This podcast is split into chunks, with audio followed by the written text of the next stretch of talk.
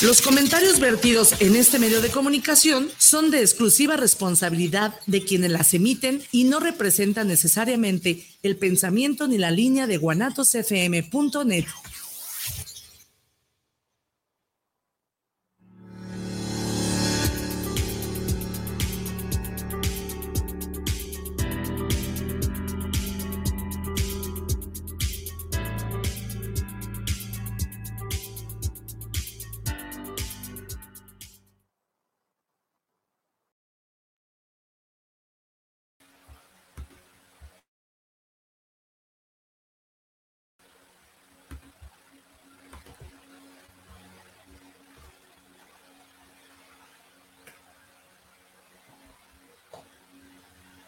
Buenas, buenas tardes a todos y a todas. Bueno, pues aquí estoy de nuevo con ustedes, iniciando pues un programa que para mí me parece muy interesante porque, bueno, pues aquí en consulta he recibido bastantes, bastantes adolescentes, bueno, niños, niñas, adolescentes con problemas de, de ansiedad muy, muy fuertes, ¿no? Entonces, estuve eh, documentándome, aparte de mi experiencia pues que tengo aquí en consulta, estuve documentándome y me gustaría pues abrir ahora sí que el, el, tema porque, porque es importante la participación de ustedes, sus dudas, sus sugerencias también son, pues para mí son súper valiosas, ¿no? Y bueno, pues quiero dar inicio al programa de hoy que, pues, que tiene que ver con la ansiedad y la depresión en, en niños y adolescentes. Bueno, para empezar me gustaría definir lo que, lo que el DSM-5, lo que es el manual de diagnósticos que utilizan psiquiatras y que los psicólogos nos apoyamos en ese, pues eh, define como, como ansiedad, ¿no? Entonces, bueno, pues quiero definirlo tal cual porque es importante que ustedes, padres de familia, los que no sean padres, que tengan sobrinos o, o personas cercanas a ustedes que padezcan tengan alguna duda si tienen o no tienen ansiedad, pues es importante, ¿no? Que ustedes se den cuenta eh, cómo detectar. Pero bueno, es que es diferente, no es lo mismo ahí en el programa en vivo que, que aquí grabando en el consultorio. Bueno, pues voy a, voy a iniciar.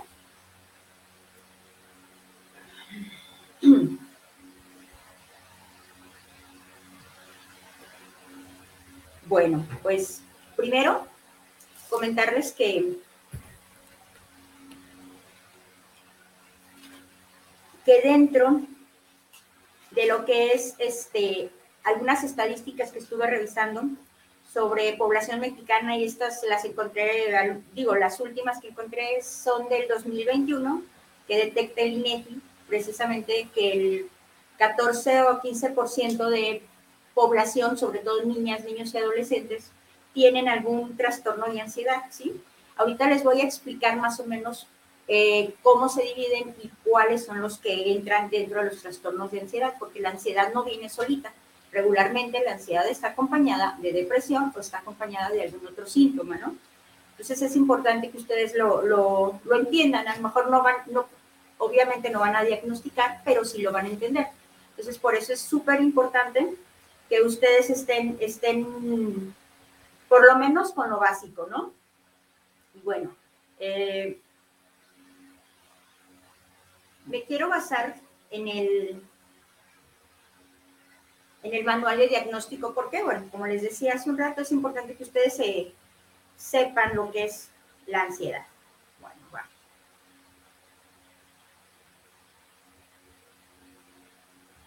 Se los voy a leer tal cual aparece y, bueno, aquí dice, ¿Qué son los trastornos de ansiedad? Dice, el trastorno de ansiedad es una enfermedad que tiene como síntoma central una ansiedad intensa, desproporcionada, persistente y que afecta en varias áreas de la vida cotidiana de quien la padece, a tal grado que le dificulta o le incapacita para estudiar, para trabajar, convivir con su familia o con sus amigos Desafortunadamente, y a pesar de ser un trastorno mental común en la población general, con frecuencia pues pasa sin ser identificada y pues tampoco tratada, ¿no? La edad pediátrica o la edad de los niños, ustedes saben que eh, pediatría trabaja lo que es toda la infancia hasta, hasta los 18 prácticamente, digo ya después son adultos. Eh, dice que también presentan trastorno de ansiedad y estos son detectados y tratados, bueno, si estos son detectados y tratados a tiempo, pueden disminuir la probabilidad de que en la edad adulta padezcan un trastorno mental ya, este, digamos, eh, con tratamiento de casi, casi de por vida, ¿no?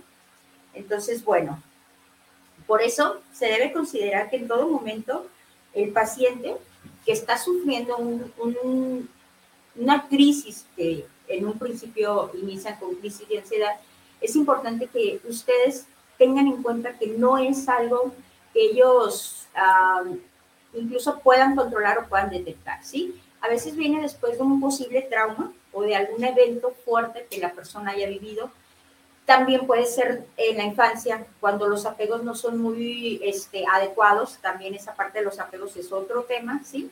Lo que les decía la semana pasada en el tema del viernes pasado, lo que es el sentido de pertenencia, ¿no? Tiene que ver con la familia, cómo me vincule con mi mamá, con, este, con, mi, con mis pares, ¿no? Con las primeras personas que les llamamos los primeros, los referentes, ¿no? Que son los que están cercanos a mí. Entonces, es importante, pues, eh, cómo eh, detectar cómo nos relacionamos con esas personas que estuvieron cercanas conmigo desde, desde que nací, ¿no? Entonces, bueno. Eh, algo muy importante es no minimizar los síntomas, ¿no? Va a haber síntomas que les llaman síntomas este, psicológicos o están los síntomas que son síntomas a nivel físico, ¿sí? En el, caso de lo psicológico, bueno, pues este, empieza a generar pensamientos y estos pensamientos son regularmente son irracionales y son automáticos. Les llamamos pensamientos que, se generan por cualquier detonante que te haya, te haya detectado alguna situación de peligro que tú, por ejemplo, te quedó grabada en la, en la, infancia. No es muy común en las fobias. En las fobias es muy común que esto suceda, ¿no? Porque, bueno, aparece un, detonante y no sé, yo no detecto, simplemente empiezo a sentir eh, sudoración, palpitación, este, muy fuerte o taquicardia que se le llama, empiezo a hiperventilar y empiezo a tener otros síntomas. Incluso hay personas que dicen que piensan que se van a se van a paralizar, ¿no? Este, la parte de, la mitad del cuerpo es muy común que las personas piensen lo que se les va a parar el corazón, que van a tener un paro cardíaco, ¿no? Entonces, bueno, este, esos serían los síntomas a nivel físico y los síntomas psicológicos es lo que pensamos o lo creo que estoy pensando. Hay algo bien importante que quiero puntualizarles. No es lo mismo el miedo que la ansiedad, ¿sí? El miedo es el, el miedo es, digamos, más, mm, lo puedes entender más, incluso puedes saber a qué le tienes miedo. El miedo es a un objeto, a una cosa, a alguna situación, pero lo detectas y lo identificas. La ansiedad no. La ansiedad es, es muy difícil incluso de saber qué es lo que me está pasando. Lo único que sé es que me siento mal, ¿no? No sé, yo les pregunté, ¿cómo te sientes? ¿Qué, es mal? ¿Cómo lo sientes? ¿En dónde lo sientes? y piensa qué fue lo que generó esa, esa, ah, esa sensación, ¿sí? Por ejemplo, de, querer correr, salir corriendo. Hay, hay personas que dicen, yo lo único que quiero es alejarme y huir de ese lugar, ¿no? Entonces, bueno, es importante este, también identificar todos esos síntomas, pero otra cosa más importante, para poder este, identificarlo o que se, que se diagnostique tal cual como un trastorno de ansiedad, en los adultos necesita tener mínimo seis meses de haber este, tenido esos eventos, ¿no? Hay que ver el tiempo, o sea, el tiempo es cuántas veces te dio este, a la semana, no sé, fueron los siete días de la semana, al día, cuántas veces al día te, generó ese, esa ansiedad y aparte en qué áreas de tu vida te está afectando. Por ejemplo, en la vida escolar, en los niños, en, con sus amigos, con su familia. Entonces, bueno, es importante este, diferenciar, ¿no? En los adultos tiene que haber una temporalidad. En los niños dice el, el, manual de diagnósticos que no tiene que tener seis meses, sino incluso no todos los síntomas, con que tenga un solo síntoma o, perdón, que cumpla un criterio este, de, lo, de los que menciona aquí el, el manual de diagnósticos, con eso es, este, digamos que ya se puede decir que tiene el niño o la niña tiene un trastorno de, de ansiedad, ¿no? Entonces, bueno, ese es, ese es por, un, por un lado, es importante, digo, no quiero que se me olvide esta parte, porque a veces satanizamos o no queremos eh, la ayuda de los, los psiquiatras, ¿no? Porque de repente podemos pensar y decir, no, es que no quiero que esté todo el tiempo dopado o dopada, ¿no? El problema es que cuando ya es una situación o algo incontrolable, va a ser muy difícil que el niño o la niña pueda, pueda este, disminuir las crisis de ansiedad. Y no son, digo, los que la han padecido, no es nada sencillo, ¿sí? Eh, ese, es el, ese es el grave problema, ¿no? Que no, lo, no lo, los minimizamos, no les hacemos caso, no los escuchamos y entonces pues creemos que están llamando la atención o creemos que pues, son berrinches, ¿no? Y no siempre es así. ¿Por qué les comento esto? Porque ahorita los niños, en mi experiencia ahorita en la consulta, estoy teniendo adolescentes y niños, entre niños, niñas entre 5 años, 12 mm, años, 15, hasta, bueno, ya adultas de, 10 de 20, pero ya estoy hablando de la etapa adulta, ¿no? Pero me han llegado bastantes niños y niñas con, crisis de ansiedad. ¿Y qué creen? ¿Por qué creen que vienen este, los chaparros y las chaparritas aquí a consulta. ¿Por qué los traen? Porque pues resulta que les dan más bien ataques de pánico cuando están dentro de la, de la escuela. El más, me ha sucedido más en la escuela, pues de las referencias o la información que me dan, es que les da mucho miedo, por ejemplo, que pasaron alguna situación de alguna vergüenza, alguna algo que pasó en la escuela con alguna amiga, amigo, y bueno, pues tienen miedo a ser exhibidos, a ser señalados, a que se burlen de ellos. Y nosotros como adultos, ¿verdad? Hasta nos da, nos puede parecer gracioso y decir, ¿cómo es posible que, pues que puedan más ellos que tú? Enfréntalos, este, enfrenta la situación o vas y hablas con el maestro y la maestra. Y me tocó en una, con una adolescente que me dijo, no, es que yo no quiero que mi mamá vaya a hablar con el maestro. ¿Por qué? Bueno, pues porque el maestro o mis compañeros se van a burlar de mí, que porque yo no, o sea, porque yo no puedo arreglar la situación, ¿no? Y para nosotros pueden ser cosas muy pequeñitas, pero para los niños es, en su mundo o los adolescentes es algo de verdad este, demasiado catastrófico. Decía, dice, decía, y es que siento de verdad que, que me están observando, siento que están hablando de mí, estoy este, nerviosa, no quiero salir al recreo y pasaba en ese momento de la hora de salir al recreo, ¿no? Entonces, bueno, ¿por qué les comento esto? Porque siempre queremos que los niños se comporten o, creemos que ellos piensan igual que nosotros. Y claro que no, no es así y, no va a ser así jamás, ¿no? Entonces, bueno, este, hay que pensar y, y no es ponerte en sus zapatos, es que su mundo ellos lo perciben muy diferente. Si los adultos nos cuesta trabajo enfrentar algo muy simple, ¿no? Con mi jefe, decirle, no, no me puedo quedar horas extras porque pues tengo cosas que hacer, ¿no? Nos cuesta trabajo enfrentar situaciones, las que sean, ¿no? Cotidianas, vamos, este, que la cuestión, el trabajo, el dinero, los hijos, o sea, son muchísimas cosas que a nosotros nos cuesta trabajo y, es muy difícil de, de enfrentar, imagínense a los niños y a las niñas, ¿no? Entonces, bueno, voy a continuar con, con la información que tengo aquí, que algo me pareció muy, muy, muy importante. Dice aquí, bueno, pues que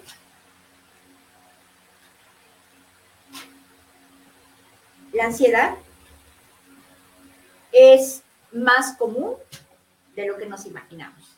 Y leí algo bien así como, me parece un dato importante, donde dice que la generación, que le llaman la generación Z, que es de 1997 para, para acá, este, menciona que es la generación más deprimida y más ansiosa de todas las generaciones. ¿sí? ¿Por qué? Bueno, pues déjenles explico y creo que tiene mucho sentido, espero, espero estemos de acuerdo ustedes y yo. Eh, resulta que los adultos nos hemos vuelto demasiado competitivos en cuestión de los papás que queremos tener a los hijos, este, pues al, al, que es bien portado, al que es este, que tiene dieces, incluso, ¿por qué no decirlo? Este, les exigimos algo que la verdad es exagerado para su, para su edad, ¿no? Para su etapa. Entonces, habla aquí de, las, de, de la polaridad en cuestión de la educación actualmente, o de la crianza más bien, que es la, la hiper, hiperpaternidad, que es exageradamente el protegerlos, el darles todos los niños que no les falta absolutamente nada, ¿no? Pero ¿qué pasa cuando se enfrentan a situaciones donde ellos no pueden controlar y no pueden, les no saben, no tienen las herramientas para enfrentar situaciones que otros niños se pudieran presentar, ¿no? Digamos, este, no sé, que algún compañerito le diga algún secreto, vamos, eso también me tocó aquí en consulta, que le contó algo a su amiguito, el amiguito o la amiguita le cuenta a los demás, porque pues se pelean, tienen problemas. Entonces esta situación es, es muy fuerte y un niño que tiene unos padres eh, que manejan la crianza exageradamente de protección, pues estos niños no pueden controlar esto. Para ellos es muy catastrófico perder un amigo o, o sentirse, sentirse traicionados, ¿no? Entonces esto hace que genere ansiedad, ¿no? Ansiedad, ataques de pánico, fobia social. Ahorita les voy a explicar un poco, pero son, es, un, es un mundo de, de, de, cosas que les digo, que se pueden ir mm, conociendo y se pueden ir trabajando con los hijos. Pero aquí lo más importante y lo que yo quiero que les quede más este, claro es identificar y aprender a escuchar a tus hijos y sobre todo pues acudir con especialistas, porque pues es, es, muy complicado este, manejarlo nosotros mismos, ¿no? Necesitamos que nos orienten sobre todo eso. Y bueno, como les comentaba, la hiperpaternidad, perdón, es por un lado, pero la otra también se está viendo muchos padres o madres que están cayendo en la omisión de cuidados. Dentro de lo que es el maltrato o el, el mundo de cómo los niños son receptores de, de, algún tipo de violencia o maltrato, viene la omisión de cuidados. ¿sí? La omisión simplemente, como su nombre lo dice, es omitir lo que a mí me toca como papá este, tener con mi hijo, ¿no? Algo, algo muy simple es el registrarlos, ¿no? Si yo no registro a mi hijo, y créanme que existen todavía, pues estoy siendo omiso con esa, con esa parte, ¿no? Si yo eh, educo a mi hijo o a mi hija sobre, uh, sobre, el sobre el ser permisivo o ser demasiado rígido, pues también puedo ser omiso, ¿no? Porque lo dejo que haga lo que quiera para, pues, para que no tenga, para que no pase lo que yo pasé, porque conmigo a lo mejor fueron muy estrictos. Entonces ese niño y esa niña, pues termina siendo el niño que no te va a hacer caso, no va a aprender límites, no va a entender que eso es omisión. La omisión hace que los niños lleguen a un punto en que van a ser intolerantes, lo que le llaman intolerancia a la frustración, o sea, niños que estén demasiado preocupados por cosas que a ellos no les corresponden. Me decía como dicen constantemente en las entrevistas que realizo para detección de maltratos, les pregunto, y, pues, ¿cómo te castigan, no? ¿Cuáles son los castigos? Y a mí dicen, no, bueno, pues me cuando, me, cuando me porto mal es cuando pues, mis papás me castigan. Y la pregunta viene cuando, ¿qué haces tú? Eh, ¿Qué, qué, qué es lo que tú haces para que merezcas un castigo, no? Y me empiezan a platicar, por ejemplo, no lavé los trastes, no tendí la ropa, no cuidé a mi hermanito, no hice lo que mi mamá me dijo de qué hacer. Entonces, son niños que les puedo decir que han llegado hasta los seis años. ¿Y cómo es posible que, que un niño de cinco años ya quieras que se haga cargo de sus cosas, ¿no? Hasta lo pones a lavar porque, bueno, pues que se haga responsable, ¿no? Prefiero que crezca y madure más rápido. Y podemos creer y pensar y sentirnos orgullosos por nuestros hijos, y, y yo me anoto en ese, en ese sentido, de decir, pues es que son independientes. Pues claro, no les quedó de otra, no les quedó otra opción. Aquí la pregunta y lo más importante es, ¿ustedes de verdad creen que, el tener hijos super maduros que ya de 14 parezcan de 20, es, eso es positivo? Porque hace días me encontré con una niña de 11 años relacionándose con un adulto eh, por las redes sociales, con un adulto de 18, digo, eso es lo que decía el adulto. ¿no? Ahora ese es el, problema con, con, con, este, con, esta, con este estilo de crianza. ¿Por qué les, les menciono el estilo de crianza? Porque eso va a permitir que nuestros hijos estén ansiosos y estén preocupados en exageración por lo que no pueden este, cubrir con los papás, ¿no? Les da miedo cómo los ven. Este, ahí en las escalas que aplico, pregunto, ¿has pensado alguna vez en quererte morir? Pues muchos dicen que sí. ¿Te preocupa demasiado lo que piensen tus papás o, o tu papá o tu mamá de ti? Sí. Este, entonces, todo eso que me indica, bueno, pues que efectivamente no estoy, digo, no estoy, no es que esté equivocada, sino que simplemente es corroborar información que leo y aparte en consulta los, lo tengo así de, de, este, en vivo y a todo color, ¿no? Por eso es mi preocupación, porque bueno, yo también aparte de ser psicóloga, pues soy mamá y, y también este, a mí me puede pasar este, este tema, ¿no? Porque el salir a trabajar es, es dejar esa, esa parte que a mí me corresponde de estar al pendiente de tus hijos. Entonces, bueno, esa, esa forma de criar actualmente a nuestros hijos permiten que en la adolescencia generen, generen este, trastornos de ansiedad. Les comento, eh, el problema no nada más recae en, la ansiedad, en tener una fobia las fobias son dentro de lo que es los trastornos de ansiedad o pertenecen a los trastornos de ansiedad, ¿sí? El problema no es ese, el problema es que cuando llegan a la etapa de la adolescencia, que es cuando empiezan a tener el contacto o pueden tener contacto con algún tipo de sustancia o droga o alcohol, ellos se enganchan con eso. ¿Por qué? Porque eso les ayuda a disminuir sus niveles de ansiedad. Eso les ayuda, digamos, a, a que sean menos la sensación de preocupación, ¿no? Me voy al cigarro, me voy a, ahorita mucho la marihuana, ¿no? Que dicen para relajarse, ¿no? Entonces, eh, pues no es, no es normal el, fumar marihuana, no es normal el cigarro, no es normal el alcohol, ¿no? Ya cuando hay un consumo a una etapa temprana, pues es porque la persona no puede con eso que está sintiendo, ¿no? Y eso viene jalando desde, desde la infancia. La diferencia es que cuando crecen, pues ya pueden tener este, el contacto directo. Y bueno, eh, les comento, dentro de algunos este, trastornos de ansiedad, están divididos. Les, les voy a mencionar algunos. Y bueno, no he checado si tengo preguntas o dudas. Bueno, ahorita voy a, voy a contestar sus dudas. Dentro de los este, trastornos de ansiedad está lo que es la ansiedad fóbica.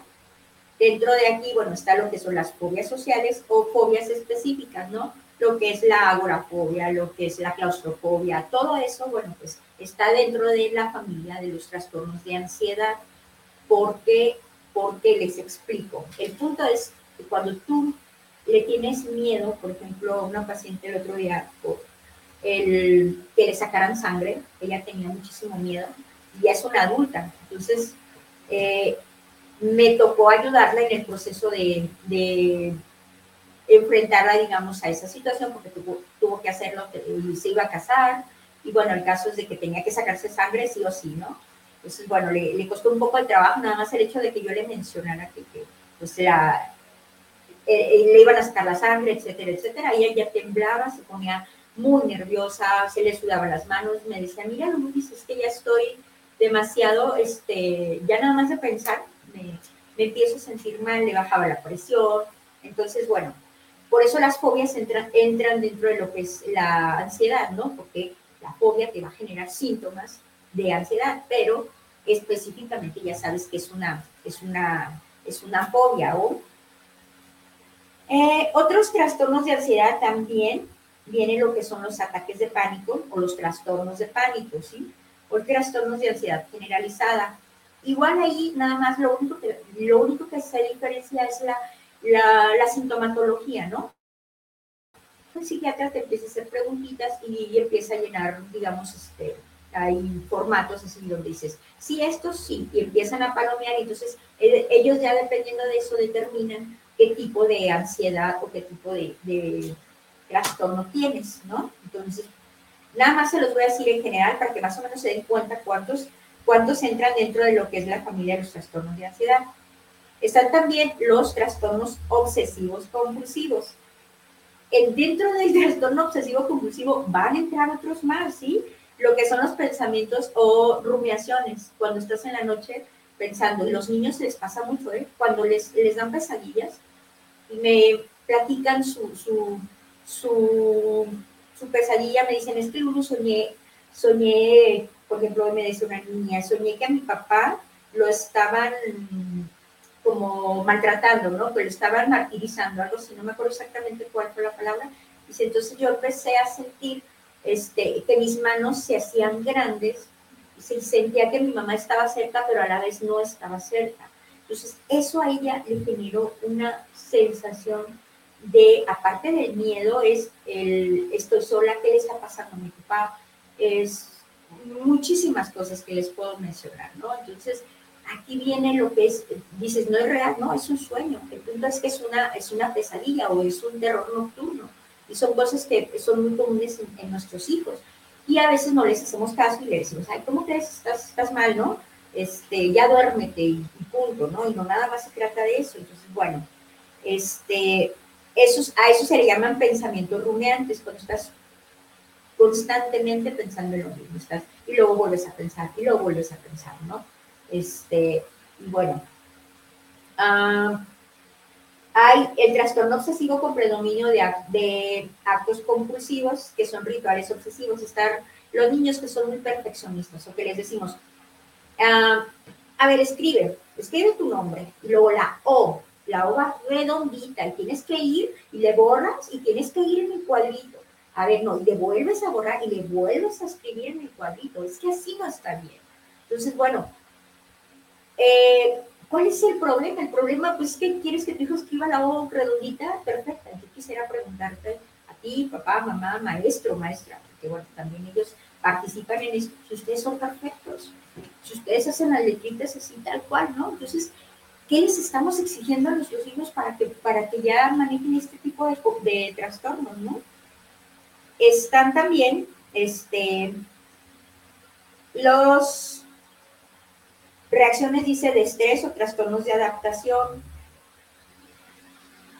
No sé si, si ustedes han experimentado con sus hijos los cambios de escuela constantes, que vienen de, un, de una escuela a otra, no sé, de preescolar a primaria, algo muy simple, ¿no? Resulta que hay niños que tienen, que tienen o se les puede generar un trastorno de estrés precisamente generado por el cambio de escuela, ¿no? Porque no son niños que se sientan seguros no son niños que se sientan este, protegidos. Entonces, ¿qué pasa cuando llego a un lugar extraño, a un lugar que no conozco? Y probablemente empiezo a pensar que la maestra me va a regañar y que mis compañeros me van a decir cosas. Y eso es un mundo para ellos totalmente desconocido, ¿no? Y no saben cómo enfrentarlo.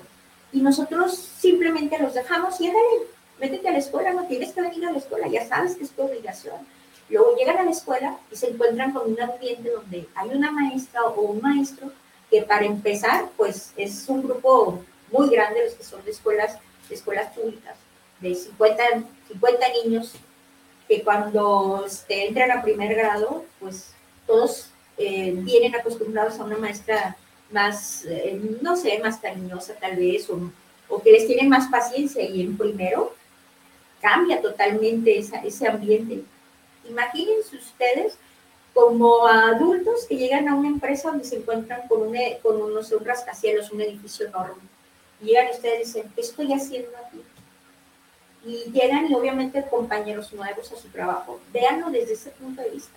Para los niños es algo muy, muy, muy este, traumático. Entonces pueden generar un, trastorno precisamente por, por el problema de adaptación. Son niños que no se pueden adaptar y ustedes creo que los pueden identificar a sus hijos cuando lloran mucho para, para dejarlos en la, o cuando los dejan en la guardería, lloran y lloran y lloran y lloran y lloran.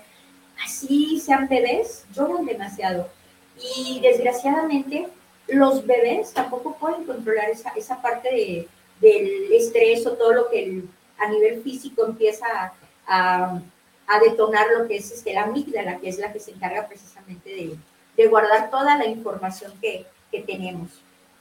Entonces, bueno, les decía, híjole, Eh, y de aquí de los trastornos de adaptación viene el trastorno de estrés postraumático.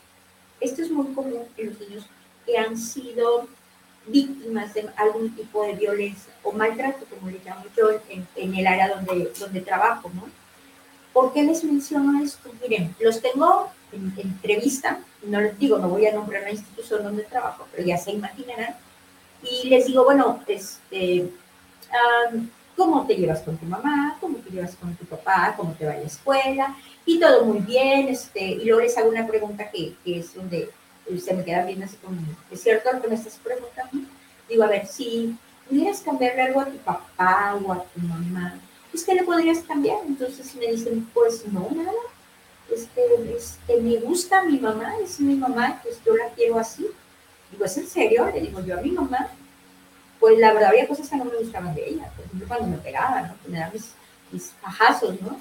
Y se me quedaban viendo así como diciendo, ¿es en serio? Le claro que sí, eso no me gustaba. ¿Por qué? Pues porque me dolía y me lastimaba. Y es ahí donde a veces dice, bueno, ya este, no me gusta que le cambiaría que ya no me regañara. Y, y eso puede generar un trastorno de estrés postraumático. ¿Qué, qué, ¿Qué síntomas puede tener un niño con trastorno de estrés postraumático? Bueno, pues este, miedo. ¿Miedo a qué? A todo, a socializar, a estar en un lugar extraño, a separarse de los padres o de las personas con las que él o ella se sientan seguros. Entonces, el trastorno de estrés postraumático va a generar una, una discapacidad, digamos, para adaptarme, pero no nada más para adaptarme, sino lo que para mí represente quedarme solo o sola en un espacio que no conozco y para, digo, para empezar y para terminar, que no es seguro o seguro para mí, ¿no? Segura, perdón.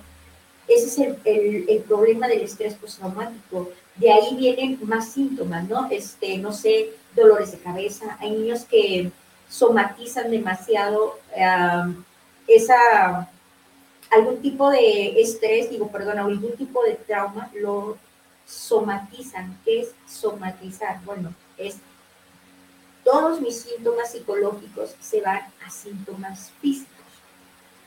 Tengo niños que se enferman mucho, les duele la cabeza constantemente, ya tienen migraña, niños que están tensos todo el tiempo, niños que son asmáticos obviamente por, por un diagnóstico médico, pero el que tengan eh, un padres hiper, lo que les decía, de la hiperpaternidad, pues genera mucho la, el asma, ¿no? Porque pues son niños demasiado cuidados, que no les dé el aire, que no les dé el frío, les hace daño, los cubres con 20 suéteres, ¿no? Entonces, eso también genera la, el asma, ¿no? El que lo sobreprotejas. El problema no es ese, el problema es las defensas que está creando ante el ambiente que está el niño experimentando. A la guardería te los llevas y se van a enfermar de todo y constantemente para tener alergias. Alergia a lo que sea, al, al polvo, a los osos de peluche, no sé, y las alergias pues no deja de ser una, una situación de rechazo al medio en el que me estoy adaptando, ¿no?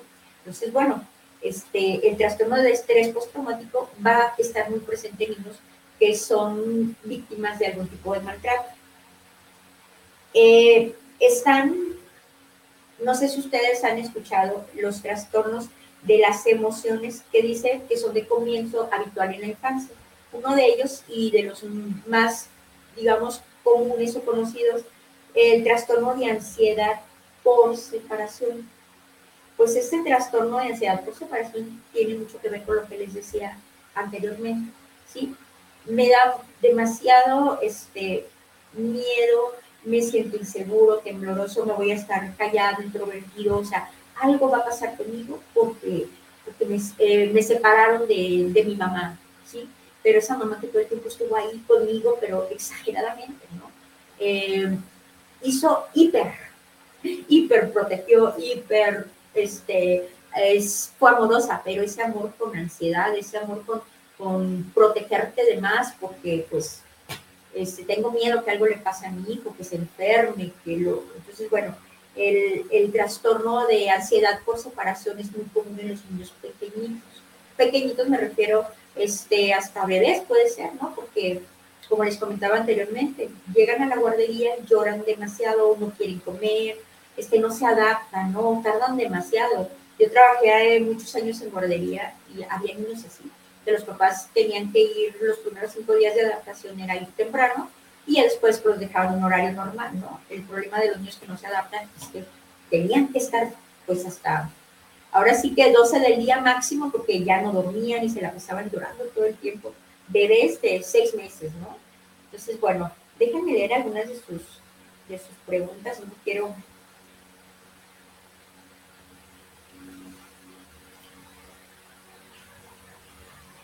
no me quiero pasar así de, de filo sin leer sus comentarios.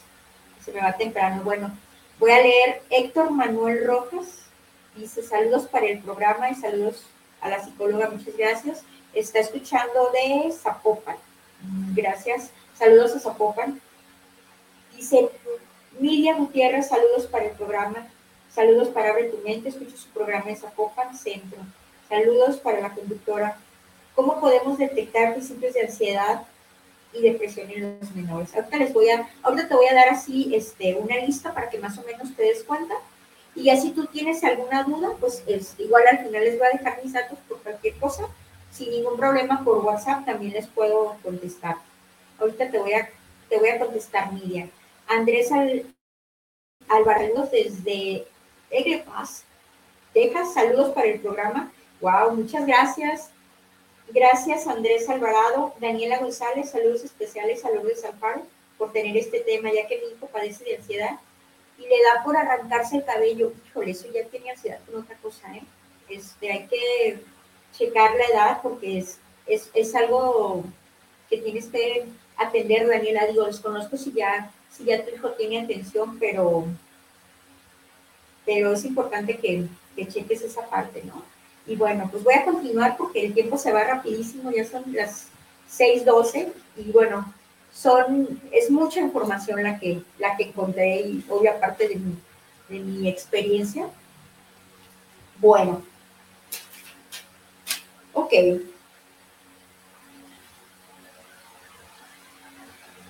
Entonces, les voy a hablar de lo que son este,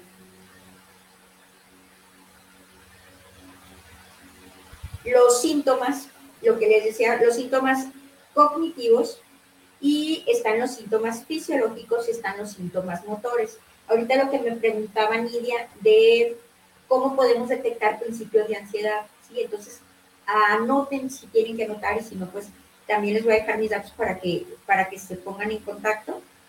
Este, síntomas cognitivos es lo que pensamos, o sentimos, ¿no? Los niños también, tal cual, también ellos piensan y también ellos sienten, ¿sí? Pensamientos, ellos tienen pensamientos o sentimientos negativos sobre ellos mismos. Por ejemplo, algo muy común en los, en los chaparros es, me da miedo que se burlen de mí, me da miedo opinar en clase porque mis compañeros me hacen burla, ¿no? Este, me dicen, no sé, tengo un adolescente que me dice, es que me dicen que soy muy peluda y se ríen de mí, no me gustan mis brazos. Entonces, el, el hecho de quedar en ridículo, eso genera un, un, pensamiento, sentimiento negativo sobre ellos mismos, ¿no? Inseguridad, temor a que noten la ansiedad, este, obviamente no les gusta que detecten que ellos tienen algún problema de ansiedad porque lo confunden con el miedo, ¿no? Entonces, pues le van a decir miedoso, le van a decir chillón, le van a decir, este, eres este, cobarde, más en los niños, puede ser que en las niñas, ¿no? Entonces, bueno, tienen miedo a que noten que, lo, que les está sucediendo algo, ¿no? Este, y a lo que piensen de ellos. Síntomas fisiológicos. Los síntomas fisiológicos es lo que sucede con nuestro cuerpo. Por ejemplo, los niños que están constantemente mordiéndose las uñas, se muerden las uñas. Ustedes los ven que tienen los, los, los coritos estos y tengo niños así que me dicen, es que Lulu dice, ve cómo tiene las manos, dice, de que empieza con uno y se quita todo y hasta hay niños que casi sangran, ¿no? Los, los padrazos que le llaman aquí o cualquier cosa, ellos empiezan, o sea, se quitan, o el niño que se jala el cabello, hacen esto, ¿no? Se agarran así y se jalan, literal, se cortan el cabello, ¿no? Entonces, es, es muy importante que, detecten esa, ese, esos pequeños síntomas que se están moviendo todo el tiempo. Tengo niños que están moviéndose, están como yo, más o menos. Yo me muevo constantemente con, el, con la pierna. Los estoy entrevistando y están todo el tiempo así.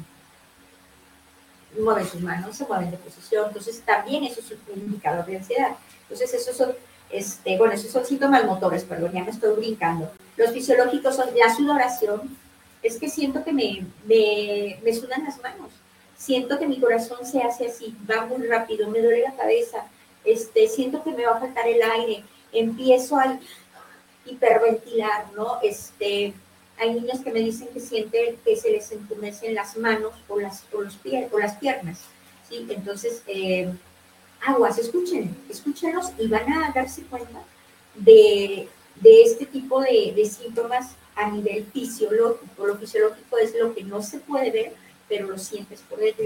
¿en dónde sientes la ansiedad? En el estómago, ¿sí? Por ejemplo, cuando algo les preocupa o es una preocupación excesiva, la sienten regularmente en el estómago o cuando algo les pone muy tristes en el pecho, o cuando están guardándose enojo, aquí me dicen, es que siento algo aquí, algo que se me atora. Entonces, bueno, esos son síntomas fisiológicos. Están los síntomas motores, que es la manifestación con nuestro comportamiento, cómo, nos, cómo se comportan los niños, ¿no? Este, pues para empezar, no manejan emociones, o sea, no saben eh, canalizar sus emociones, no saben qué pasa o qué hacer cuando algo les molesta, porque obviamente como son niños, no te puedo decir a ti mamá, y, me decía ahora una chica de 13 años, me decía, es que a veces mi mamá no entiende que, pues, que no dormí bien, que tuve una pesadilla y me despierto de malas. Dice, pero a mi mamá pues no le puedo gritar ni, ni tampoco le puedo levantar la mano.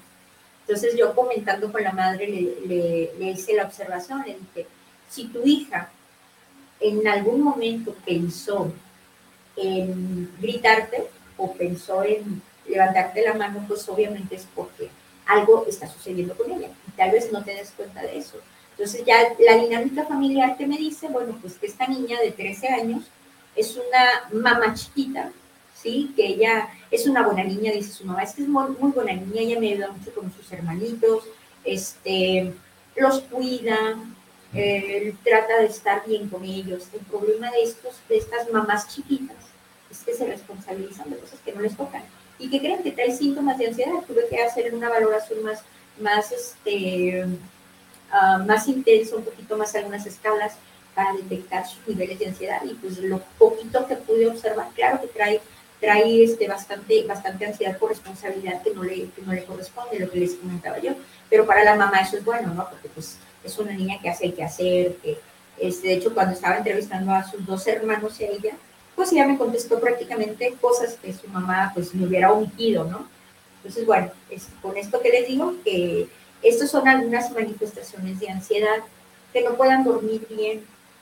Uh, hay niños que comen exageradamente, ya les diste de comer y al ya quieren comer de nuevo. Y cosas sobre todo muy marcado en nivel energético muy alto, galletas, chocolates, este, dulces, y todo el tiempo están brincando de un lado para otro, brincan para allá, brincan para acá, y bueno, es importante también detectar eso. Eh, bueno, la ansiedad, la ansiedad este, es heredada o se adquiere. ¿Ustedes qué, qué opinan de qué opinan de esto? ¿Qué opinan de la de la ansiedad? ¿Ustedes la heredaron o creen que sea el ambiente? Pues déjenme les digo una cosa, hay factores que predisponen a nivel genético. Por ejemplo, si una mamá o un papá tiene algún problema de ansiedad o algún trastorno, pues lo más, eh, hay, un factor, hay una probabilidad alta de que, de que tu hijo genere genere algún tipo de trastorno, ¿no? El que sea, de ansiedad, de depresión, entre otros que les puedo mencionar. Digo, todavía no entro en la depresión, estoy nada más con la ansiedad. Entonces, bueno, pues, ¿qué pasa con el ambiente? ¿Qué sucede con los ambientes tensos que estamos viviendo ahorita? Me hablaba tanto de, eh, encontré tanto de padres que son eh, personas con negocios, son empresarios que tienen obviamente pues un, mundo de, actividades que hacer, tienen a sus hijos en colegio, esto obviamente les exigen, les exigen actividades súper, hiper extraescolares, ya los quieres meter al fútbol, al taekwondo, al ajedrez, este, no sé, he escuchado mamás que me dicen, es que Lulú dice, lo metía a, a básquet, es un ejemplo. Pero ¿qué crees que pues, pues no, dice, no le gustó porque una vez lo golpearon, lo aventaron y pues ya no hizo. Y le pregunto, ¿y tú qué piensas? Le preguntaste a hijo si le gusta o no le gusta el básquet.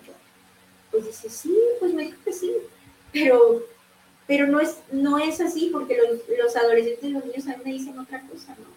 Entonces, ¿qué pasa con los, con los papás que queremos hijos así genios, no? Entonces, aguas con eso. Entonces, se adquiere precisamente en, un ambiente en el que te encuentres, un ambiente tanto de papás que pueden ser demasiado este, intelectuales o demasiado, no sé, con, con, bastantes expectativas de tus hijos o en, en, su, en, el polo este, contrario es papás o madres este, alcohólicas o con adicciones, porque también las, las, he, las he entrevistado, pues obviamente tanto uno como el otro pues van a generar hijos este, con algún tipo de trastorno, ya sea de depresión o ansiedad. Los chicos de ahorita se quieren morir, créanme. O sea, de, yo creo que de 10 que he entrevistado, a fácil 8 te contestan que han pensado en que es mejor estar muerto. Entonces,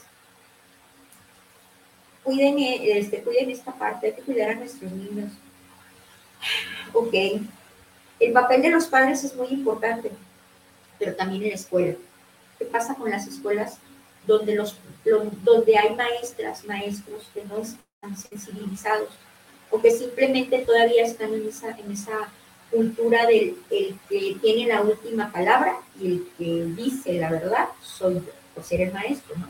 Entonces empiezan a etiquetar a los niños o las niñas, las empiezan a, por ejemplo, los, hay niños que me dicen, es que a mí no me gusta sentarme adelante, porque adelante mi maestra o mi maestro, este, pues ponen adelante a los, a los que se portan mal, ¿no? Entonces yo no me porto mal y no me gusta sentarme adelante, o los que tienen algún tipo de trastorno de hiperactividad con déficit de atención, también los quieren tener así como demasiado aislados, ¿no? Entonces, no, y aguas los papás, porque si no detectamos esto en los maestros, nuestros hijos se van a quedar callados.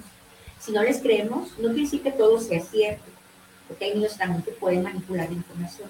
Pero mientras mi hijo me esté diciendo algo, es que algo está sucediendo con él. ¿no? Entonces primero investigo, lo escucho, lo observo, sus juegos, cómo juega, con quién juega. No hay que satanizar todo lo que ellos hacen o que creamos que pues nuestro hijo, por ser el inquieto del grupo, es el peor de los niños y es el niño más mal portado. Créanme que es este, muy triste que los niños aquí me digan, es que no quieren jugar conmigo. Y, ya los observo y son niños que juegan muy, muy tosco, ¿no? Pero dentro de la terapia yo trabajo esa parte, digo, no, es que a veces me quieren pegar o quieren jugar así golpes, no, yo no juego así, o sea, somos amigos y a mí no me gusta jugar con, con golpes, mira, me pone que jugar a esto, o sea, hay que darles opciones, pero pues si como papás ni siquiera tenemos ni la menor idea de cómo se relacionan nuestros hijos con, con los niños, ah, bueno, sí, sí, sí, tengo la idea de que los castigo, les doy el manazo, entonces, ¿qué pasa con, con, los niños? No? Se les genera ansiedad, les genera depresión, ya no quieren ir a la escuela, obvio, van a llorar antes de levantar, cuando se levanten no, mamá, no quiero ir a la escuela, por favor, por favor. Ya, un día a lo mejor sí, pues a veces entonces,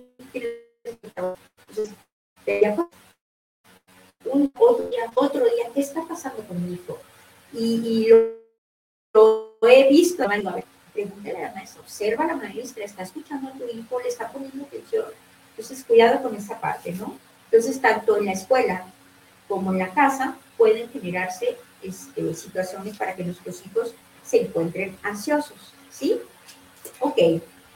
Encontré algo muy, digo, es una, es una frasecita que dice que los niños no deberían tener ansiedades que experimentan actualmente y se deben de estar felices jugando con toda su inocencia y su infancia por delante y disfrutar de ello.